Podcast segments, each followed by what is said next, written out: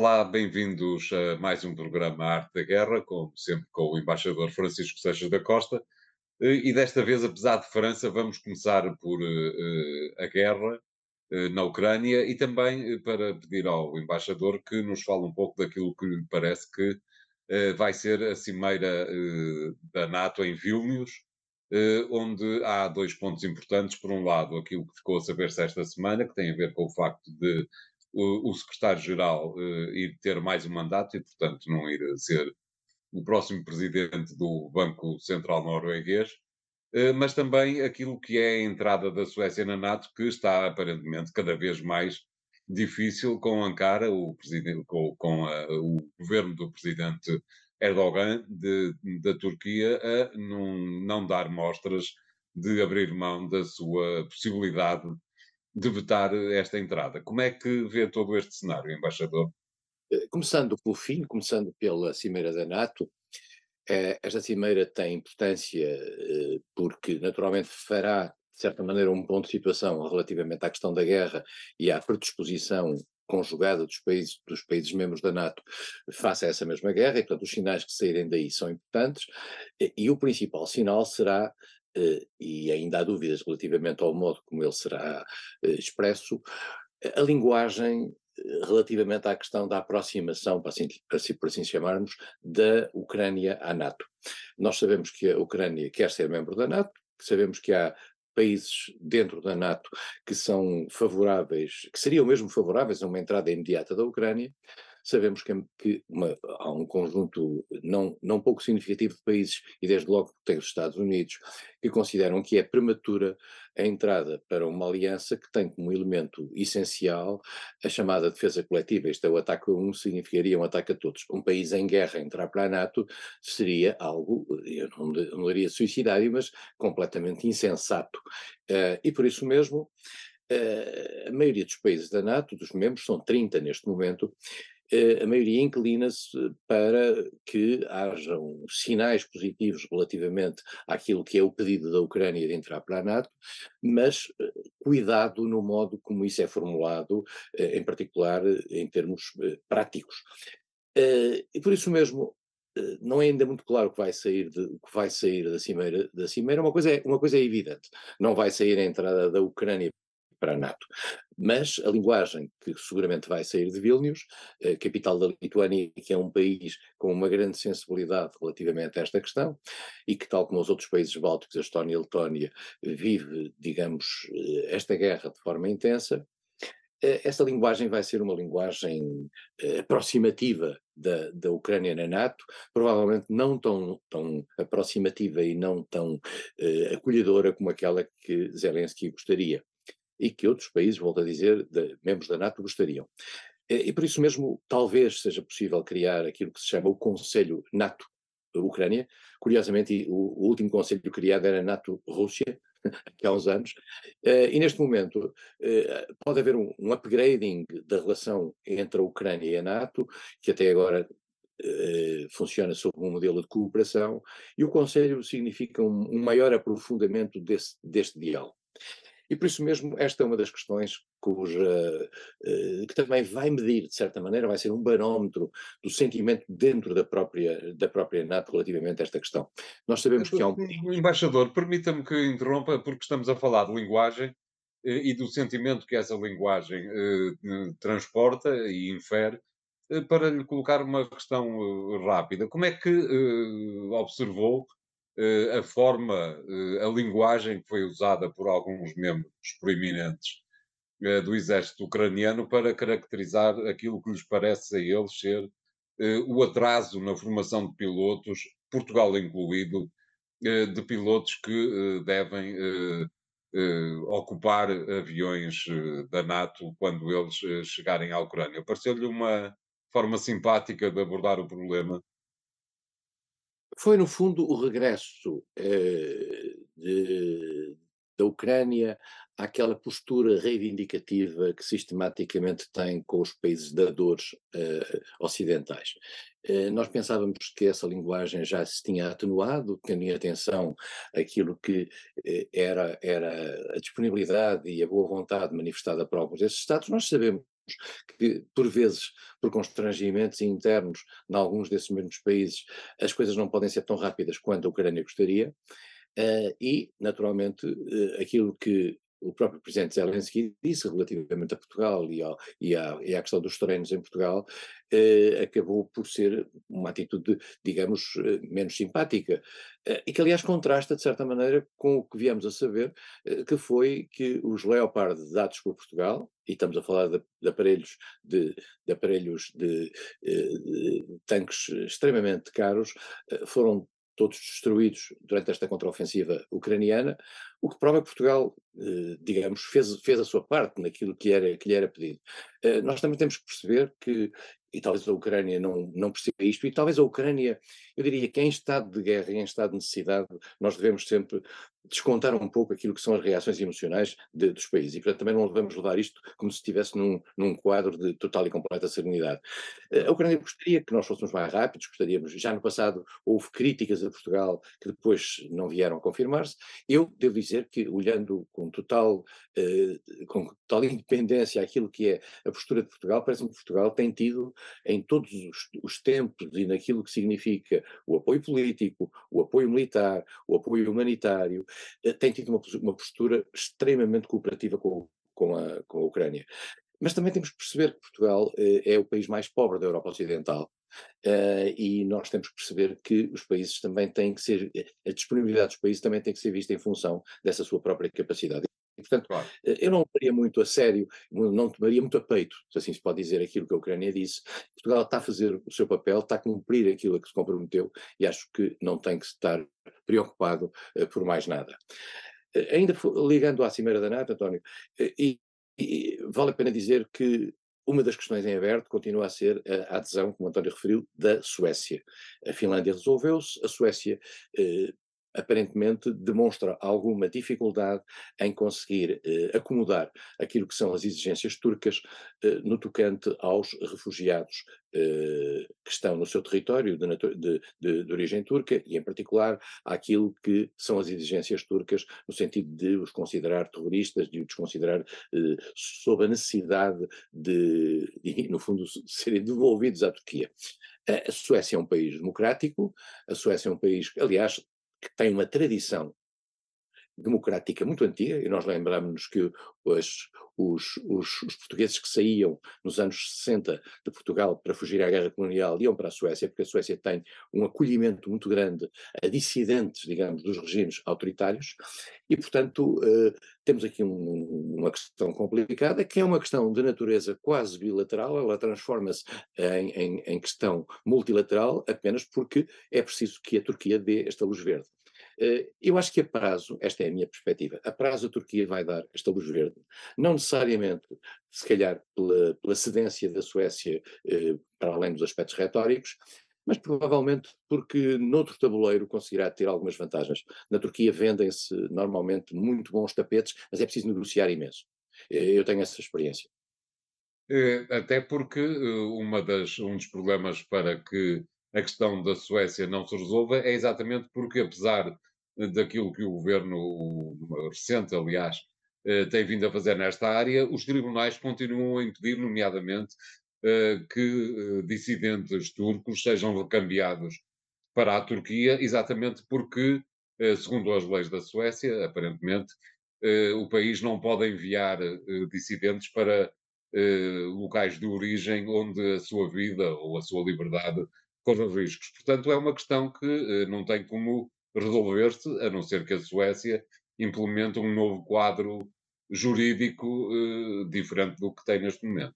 Deve ser difícil. A, a, a chatice dos problemas dos partidos dos países democráticos é a necessidade de respeitar as leis e é a necessidade de respeitar a separação de poderes. E a Suécia eh, respeita a separação de poderes e esse tal problema, digamos, entre aspas, que é a necessidade de, de, dos tribunais estarem em consonância para efeitos deste tipo de medidas de natureza política, é, é a tragédia das democracias, se assim se pode dizer, no bom sentido.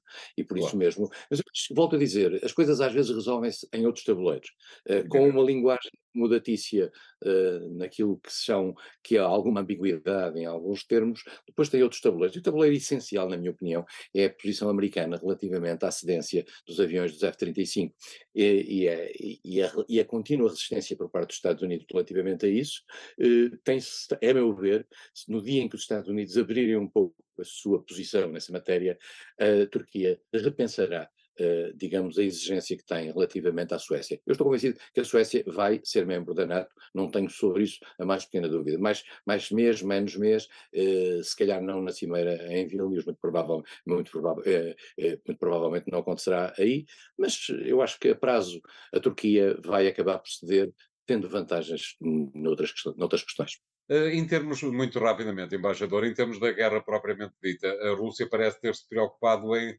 dar a entender ao Ocidente, e à Ucrânia em primeiro lugar, que o tropeção uh, do grupo Wagner passou e que uh, as tropas continuam na prontidão de sempre, não lhe pareceu? Uh, sim, espero que seja melhor que a prontidão de sempre, porque o, que, o, ano, o ano inteiro de performance russa em termos militares não se pode considerar, digamos, uma coisa excepcional. Claro. Uh, esta contraofensiva, eh, que foi talvez demasiado anunciada, mas que os ucranianos tinham necessidade de publicitar como, como que para dar eh, efeito prático àquilo que é a ajuda internacional, não estará a correr tão bem quanto eles gostariam. Uh, digamos, a resistência russa, naquele entrincheiramento que a Rússia fez em, ao longo de toda a fronteira dessa, dessa nova realidade geográfica que criou é mais, é mais duro do que, do, do que se julga, eh, e a, a, os passos e os avanços da Ucrânia têm sido mais lentos do, do, que, do que a própria Ucrânia esperava, e julgo que também aquilo que o mundo ocidental mais envolvido no apoio à Ucrânia eh, também esperava. Ehm, vamos ver, eu acho que as próximas semanas são importantes para se perceber se a Ucrânia consegue ou não romper aquilo que são as barreiras russas, eh, porque volto a dizer, isto tem a ver com uma janela de oportunidade tem a ver até climática. Os, estes três meses são essenciais. A partir de setembro é muito difícil, a guerra tem que mudar de natureza, pela simples razão do que o terreno não se torna propício a ações, nomeadamente a ações no terreno, mas torna-se propício sempre uh, a ações violentas como aquelas que a Rússia tem feito em várias zonas do país, através de mísseis e drones, no sentido de mostrar que pode chegar quase aonde quer. Eu diria que a Rússia, neste momento, de certa maneira, está a compensar aquilo que foi a sua fragilização interna por virtude do episódio Wagner. Uh, Putin está a tentar, uh, não digo colar os cacos, mas está a tentar eh, juntar as coisas de maneira a, a rapidamente fazer esquecer esse episódio e, e, mostrar, ou procurar mostrar, se assim conseguir, uh, que consegue estar em posição ofensiva e consegue garantir um resultado eficaz daquilo que é a ação das suas tropas. Uh, volto a dizer, aqui neste momento também tem muito a ver com, com o papel dos dois chefes militares, uh, Shoigu, Ministro da Defesa, e Gerasimov, uh, chefe de Estado-Maior-General das Forças Armadas, muito postos em causa na sua condução da guerra por Prigozhin, o líder da Wagner, uh, e, portanto, se estes dois chefes, depois de terem sido postos em causa, depois de ter havido uma, uma, uma revolta, no fundo, por causa deles, não conseguem digamos, a prazo de, razoável, mostrar resultado da sua forma de conduzir a guerra, eh, isto afetará Putin, porque Putin pôs-se, no fundo, por detrás deles, na sua defesa política, àquilo que era a própria, o próprio modelo da ação militar. Claro. Muito bem, obrigado, embaixador. Vamos fazer aqui o primeiro intervalo do programa de hoje. Voltamos já de seguida com o segundo tema. Até lá.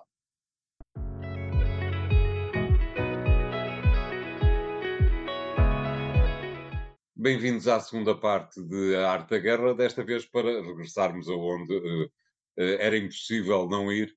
Uh, a França, embaixador, é profundamente conhecedor da sociedade francesa, da política que informa a sociedade francesa. Ehm, como é que observou este fim de semana alucinante que ainda não acabou e provavelmente não acabará tão cedo?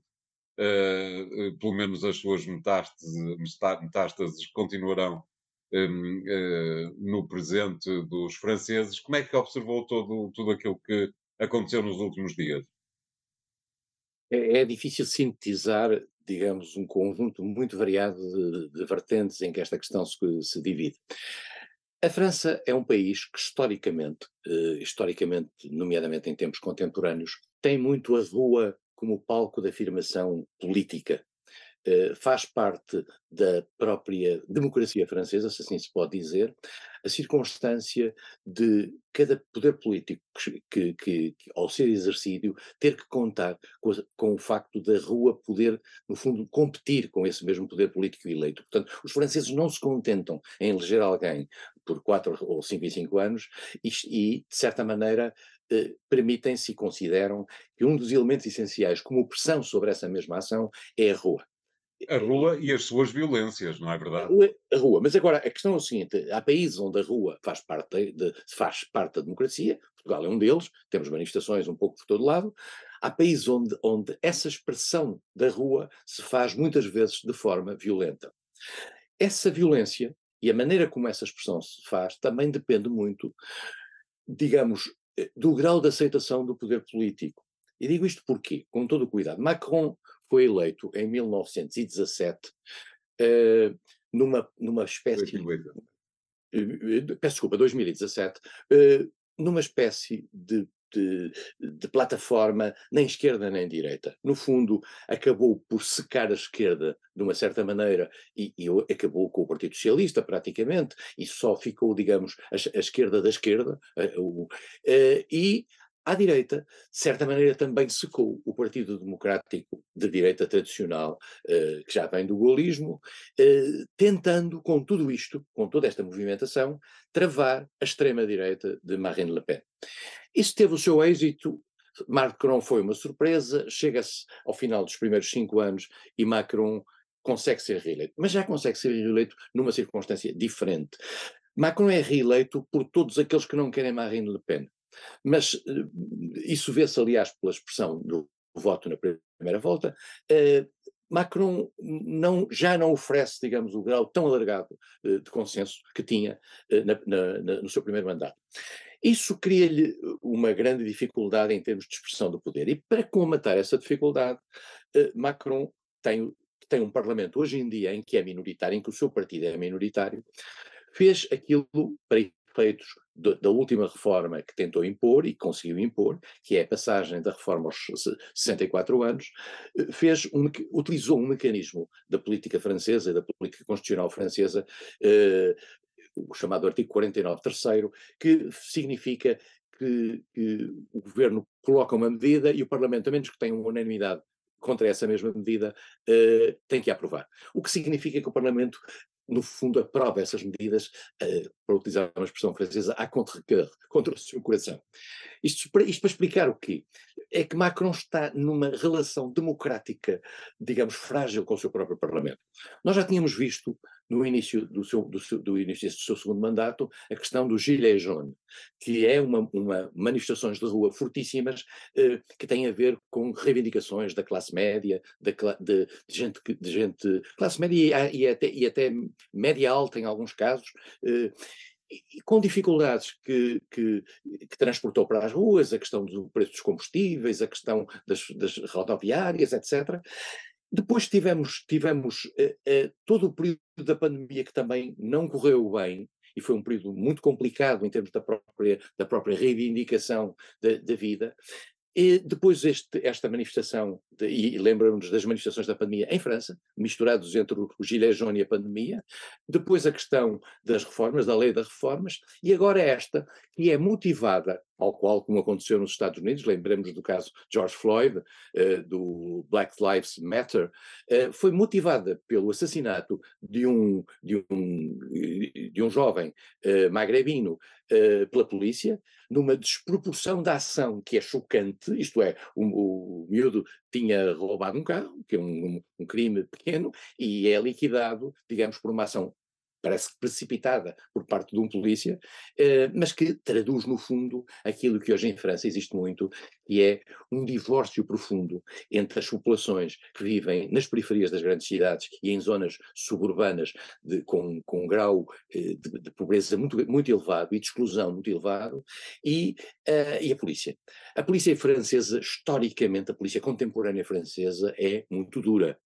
Uh, e a polícia francesa tem como alvos essenciais uh, esses pequenos traficantes, delinquentes, eh, que são ou negros ou, ou provenientes de, de, de, do norte da África, às vezes de segunda e terceira geração, eh, e, essas, e essas populações sentem-se discriminadas eh, globalmente eh, na sociedade francesa, e dizia um, um miúdo há dias no, numa entrevista ao, ao, ao, ao Le Monde, eh, nós aprendem, aprendemos na escola os princípios básicos do republicanismo, da liberté, égalité, fraternité. Ora, nós não temos nem igualdade, nem liberdade, nem igualdade, nem fraternidade. E é verdade isto, quer dizer, de certa maneira, os miúdos vivem em zonas difíceis, em zonas com serviços públicos maus, depois se degradam progressivamente, até porque, por exemplo, essas zonas a polícia já não pode ir, a chamada, aquilo que os ingleses chamam as no-go areas, em que a polícia já lá não vai, porque tem medo, e portanto acabam por se criar zonas e, e, e guetos. O que é que aconteceu nesta manifestação? De uma, de uma de um grito, digamos, de indignação relativamente à morte da, da criança, apareceram movimentos com, com gente muito jovem, estamos a falar de miúdos de 12, 13, 14, 15 anos, que, tal como noutras manifestações, mas desta vez de uma forma desproporcionada, eh, que fizeram pilhagens um pouco por toda a França. Estamos a falar de mil milhões de euros eh, estimados em pilhagens, sem contarmos os milhares de automóveis queimados, os edifícios públicos, eh, digamos, destruídos ou atacados. as coisas mais impensáveis. Porquê também? Porque há um sentimento por parte destes miúdos, para além de todos estes fatores de exclusão, que não justificam minimamente o que eles fizeram, mas convém desconstruí-los, se queremos ser sérios nesta análise. Estes miúdos, de certa maneira, consideram que este tipo de ações, misturados uns com os outros, lhes criam uma imagem de impunidade, uma sensação de impunidade. E, portanto, as lojas, não, a polícia não pode ir a toda a parte. Vão às lojas, vão, às, vão buscar aquilo que o seu poder de compra não consegue, que os seus pais não conseguem dar, que eles não conseguem ter. E, portanto, há assim uma espécie de vingança quase social eh, nisto. E a certa altura a polícia ficou, por um lado, abalada que estava na sua autoridade pela circunstância de um dentre eles eh, de estar preso e, e inclusivamente ser acusado eh, de um assassinato, e por outro lado a necessidade de corresponder à autoridade do Estado. Aqui foi um momento muito complicado. O governo, eu disse que eu acho que fez o que pôde, porque naquela situação era muito difícil ir, ir fazer isto de maneira diferente. Eu acho que, apesar de tudo, a polícia ainda teve o cuidado de, nestas repressões e prisões, etc., não ter tido mais problemas graves. Isto é, se tivesse morto alguém, eh, isto iria, a bola de neve aumentaria.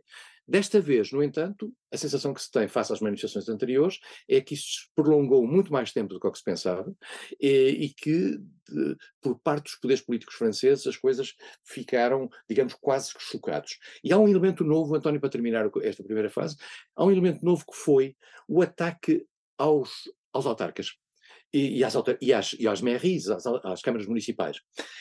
Porquê isto, que nunca tinha aparecido em qualquer manifestação anterior? Porque, eh, contrariamente às manifestações anteriores, no caso, no caso do Gilets jaunes, no caso dos, das, das, da, da, lei das, das reformas, em que o poder central era quem podia mudar as coisas, muitos destes eh, miúdos de bairro e de bairros eh, eh, eh excluídos, eh, de bairros com problemas sociais sérios, digamos, o poder imediato é, são as câmaras municipais. E, portanto, eles, no fundo, têm uma reação contra o poder na dimensão local. E isso faz com que. E agora já apareceu, e esse é que é o aspecto mais preocupante, é que, contrariamente ao, às agendas que havia de natureza temática, o princípio destas manifestações, para além do caso do miúdo assassinado, era pura e simplesmente vandalismo mas depois já aparece uma linguagem feita através e multiplicada através das redes sociais, no sentido de criar uma espécie de confrontação sobre o estado de coisas, sobre o poder. E isto já é, digamos, eu diria, o caos organizado. É uma revolta não institucional, mas já com um, um processo de agenda anti-autoridade. Eh, isto é, houve uma captura, no seu ponto de vista, embaixador, já houve uma captura uh, desta capacidade de revolta de uma parte da população francesa?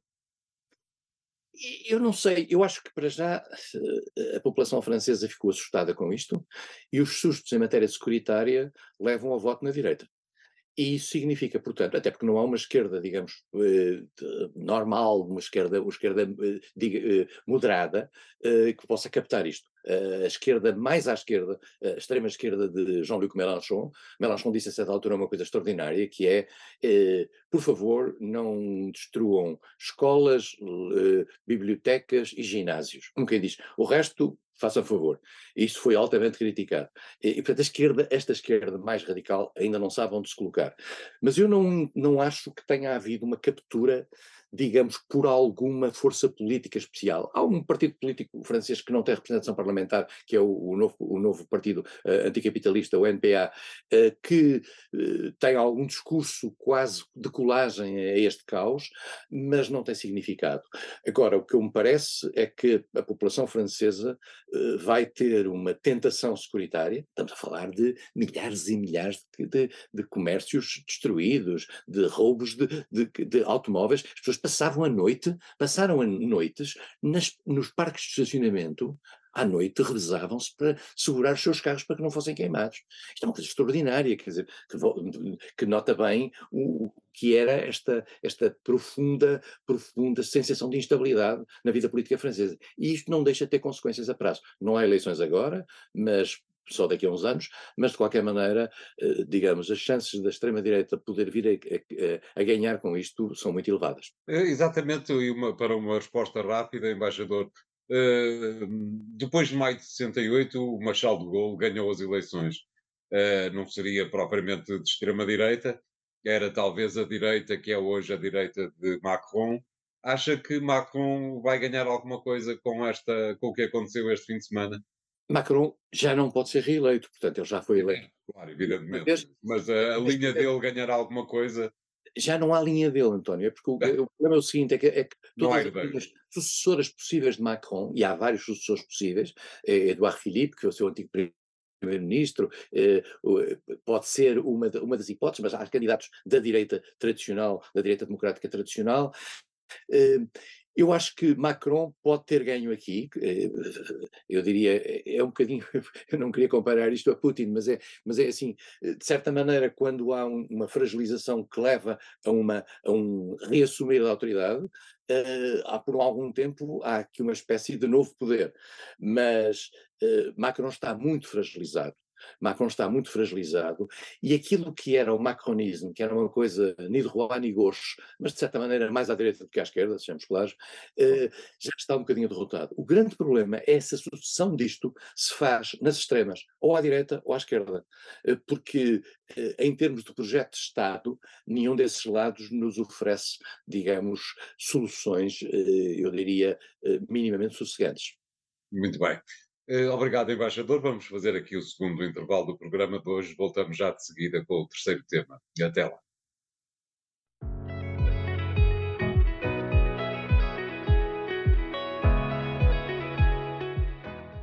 Bem-vindos à terceira parte de A Arte da Guerra, desta vez para pedirmos ao embaixador eh, que nos fale um pouco da forma como está a avaliar aquilo que se vai passando no Reino Unido eh, sob este ponto de vista. Eh, nomeadamente em termos de desemprego e de inflação, principalmente em termos de inflação, eh, o Reino Unido está com um comportamento errático e difícil de controlar. É eh, perante o, algum caos económico que se vai vivendo no Reino Unido, no resto da Europa, no resto do mundo, por causa da inflação e do aumento das taxas de juro, é a primeira vez que, confrontados com o facto de já não eh, pertencerem à União Europeia, eh, os britânicos perceberam finalmente que terão feito um disparate com o Brexit? É, é uma boa pergunta, mas a resposta tem que ser nuance. E eu quase começaria pelo fim. As sondagens que são feitas no Reino Unido e por vários institutos de sondagem revelam que a maioria da população, hoje em dia, eh, perante aquilo que foi a decisão tomada em 2017 no referendo, eh, em que por 52-48 os britânicos decidiram eh, abandonar a União Europeia, mas hoje em dia a maioria da população acha que, uma maioria acha que foi uma má decisão, isto é, que teria sido preferível fazer ao contrário. Mas isto não significa que haja uma maioria de pessoas que achem que se deve retomar outra vez a reentrada na União Europeia. É, é, parece contraditório, mas tem a ver também com a maneira britânica de ser. Uh, hoje em dia. De qualquer é maneira, também é bom que a União Europeia não tenha uma espécie de porta giratória para entrar e sair sempre que houver um solavanco nas sondagens. Não é? Não, e não é, e, é, e julgo que na União Europeia seria muito difícil e, e, os, e, os, britânicos teriam que pagar um preço muito elevado no caso de quererem, de, de, de pedirem essa adesão. Mas não, não está nas, nas, na, nas estrelas, e já falaremos disso, digamos, de qualquer, a, a, decisão da natureza política, quer à esquerda, quer à direita, de pedir a entrada, o regresso à União Europeia. Uh, o que acontece, uh, o balanço do Brexit não está feito, porque tem um problema aqui no meio. É que no balanço do Brexit misturam-se os efeitos que são difíceis de ponderar, quer da pandemia, quer agora da, da guerra. E, portanto, quando alguns índices se alteram e se considera que são devidos ao Brexit, aqueles que são fiéis ao, ao Brexit, à ideia de sair da União Europeia e que já são menos do que eram, há uma, aparentemente há menos 20% daqueles que votaram a favor de ficar na União Europeia, de, a, eh, a, favor, de sair da União Europeia, agora não votariam assim. Estamos a falar, portanto, um quinto dessa população.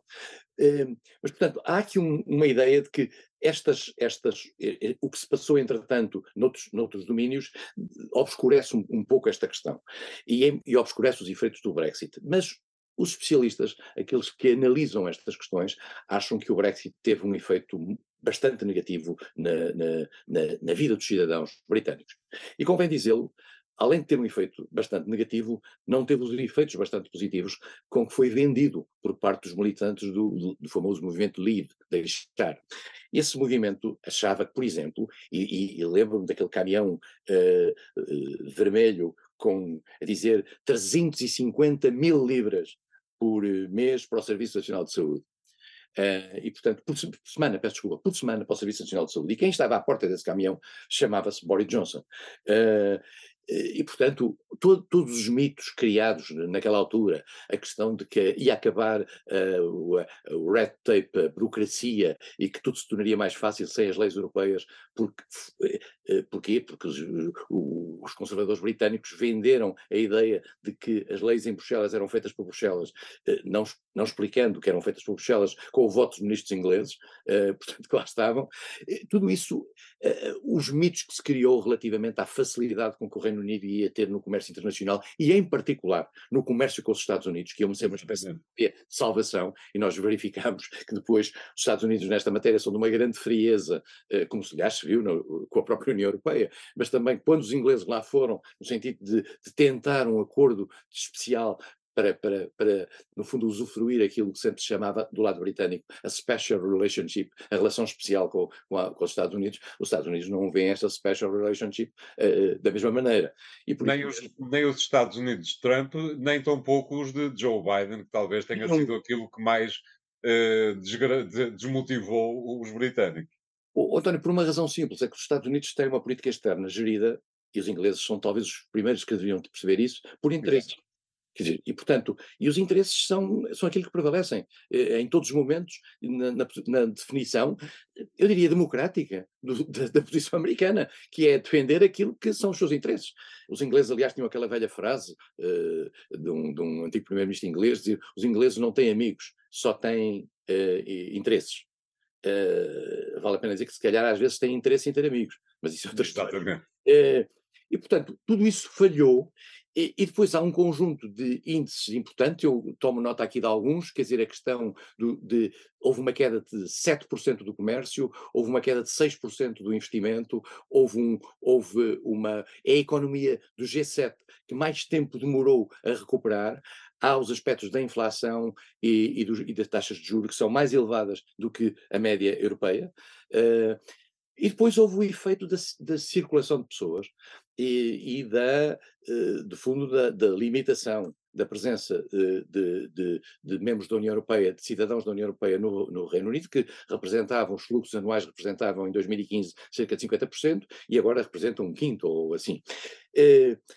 Desapareceu de certa maneira aquela, aquele fantasma da imigração que esteve muito subjacente uh, às pessoas que votaram uh, uh, a, favor do, a favor do Brexit. E, portanto, estamos aqui, mesmo aqueles, aquele que defendia o Brexit de forma descabelada, Nigel Farage, considera que o Brexit foi um, um, que não teve êxito. Uh, talvez porque considerar que devia ser feito um hard Brexit total e uma, e uma, e uma completa ruptura com a União Europeia. Se repararmos bem, eh, os governos britânicos, em particular este governo com grande sensatez, Rishi Sunak, eh, conseguiu, digamos, um modelo, eh, não sabemos se é praticável de forma completa, de resolução de uma questão importantíssima, que já aqui falámos muitas vezes, que é a relação, a relação entre a Irlanda do Norte, que está inserida no mercado interno europeu, e a Grã-Bretanha, Escócia, Inglaterra, Escócia e País de Gales, que saem do, de, do, do, mercado interno. E, e, portanto, há aqui uma tentativa de encontrar aqui mecanismos. Diz-se que o, o, novo governo trabalhista teria uma atitude mais aberta. Mais aberta, mas vale a pena dizer. Uh, Keir Starmer, uh, líder trabalhista, que toda a gente aponta como o próximo primeiro-ministro britânico, quando as eleições vierem a ter lugar, ainda pode faltar algum tempo, e, e a gente sabe que o tempo às vezes muda as coisas, um, disse, já disse que não quer regressar nem ao mercado interno, eh, eh, nem à chamada pauta comum eh, de, aduaneira da União Europeia. Ao mercado interno, portanto, tem a ver com a livre circulação de pessoas, a livre circulação de mercadorias, a livre circulação de, de capitais e a livre circulação de serviços. Estes quatro, as chamadas quatro liberdades. Neste momento, digamos, o Reino Unido tem regimes eh, particulares em relação a, a, quase, a, a, quase todos eles, mas está, por exemplo, eh, neste momento, vedada em matéria, por exemplo, de entrada no, no, no, mercado de serviços europeus. Portanto, isso tem sido terrível para o Reino Unido uh, nesse aspecto. E, portanto, estamos aqui num tempo de para já, maturação daquilo que são as soluções existentes. Este acordo, chamado Acordo do Windsor, que foi feito entre a Rishi Sunak e a Comissão Europeia, eh, já está a ser posto a teste, e este ponto é importante. E há a possibilidade de haver algumas zonas de cooperação no futuro, eh, como se fazem com países terceiros, no fundo, que é, e, e o Reino Unido é um país terceiro. Eh, veremos em que medida é que há vantagem por parte da União Europeia para fazer isso, porque só se a União Europeia estiver interessada, não é necessariamente pelo interesse britânico que as coisas vão, vão adiante. Uh, vamos ver se isto acomoda. Uh, o saldo global, como volto a dizer, uh, as pessoas hoje, até porque há muitas pessoas novas que em 2016 não votavam e que hoje pressentem e que o facto de não, não serem membros da União Europeia tem efeitos negativos na sua vida, eh, essas pessoas hoje, se calhar, teriam, se votassem, teriam predispostos a votar de outra maneira, eh, e as pessoas velhas também, as pessoas mais, mais velhas, eh, mantêm, aparentemente, muito o seu sentimento de, de, de, de eu diria, de soberania nacional. embora em termos muito retóricos, que conseguiu ganhar com o Brexit. Uma resposta, uma pergunta para a resposta muito rápida, embaixador. Uh, e pedindo eu desculpa pelo meu desconhecimento, não faço a menor ideia se há alguma uh, lei que, da, da, União Europeia que determine uh, se há um prazo mínimo para que um país que saia possa voltar a entrar, mas do seu ponto de vista é algo que vai voltar a acontecer, é algo que seja razoável que venha a acontecer, isto é, é razoável que em determinada altura volta, a haver um, volta a haver um referendo uh, vinculativo sobre a possibilidade de regressar, do Reino Unido regressar à União Europeia? Portanto, nunca se pode dizer que não, uh, em definitivo. Uh, e a prova provada é que quando a União Europeia foi criada, o Reino Unido não quis fazer parte. O Reino Unido, na altura criou uh, uma zona de livre câmbio dentro do, dentro do espaço europeu, que era a EFTA, e, e num certo momento, para a qual aliás cooptou Portugal, e num certo momento percebeu que isso o estava a alienar daquilo que era uma grande força económica, que era a União Europeia, e procurou entrar. Aí teve dificuldades, criada pelos franceses, por, por, por De Gaulle. Eh, esta decisão foi uma decisão não completamente, eu diria, digerida dentro do Reino Unido. O Reino Unido foi sempre um parceiro relutante de, dentro da União Europeia. Eu, eu tive na Embaixada em Londres quatro anos durante o tempo da Sra. Thatcher. Aliás, assisti à queda da Sra. Thatcher e, a, e ao movimento que tinha muito a ver com essa resistência à Europa, que esteve sempre ali a atravessar o Partido Conservador. Eu acho que vai ter que passar mais uma geração ou duas até que haja uma vontade dentro do Reino Unido para se, para se, juntar à União Europeia. Mas também depende muito, António, do que for a União Europeia nessa altura. Pois claro, evidente. A União Europeia, entretanto, evoluir uh, para modelos menos integrados, uh, pode facilitar a entrada do Reino Unido. Eh, eu não sei se estes alargamentos ao trans que estão em, em perspectiva, que é em relação aos Bálticos, à Ucrânia, etc., não diluirão ou não criarão mecanismos e modelos de cooperação diferenciada que podem, de certa maneira, ajudar a que um país com a idiosincrasia do Reino Unido possa voltar a isso. Mas eu acho que enquanto o trauma lá estiver, e eu também estive, vivi na Noruega, e na Noruega também fizeram um referendo, e o referendo foi negativo, e a Noruega já estava com um, pa, um passo dentro da União Europeia, e na Noruega continua a ser uma questão quase tabu, a entrada para a União Europeia, e portanto acho que vai demorar muito tempo. E os ingleses são, eh, para o bem e para o mal, muito teimosos. Muito bem, muito obrigado, embaixador. O programa fica hoje por aqui. Pode voltar a ouvi-lo no podcast que encontram no site do Jornal Económico. Obrigado, até a próxima.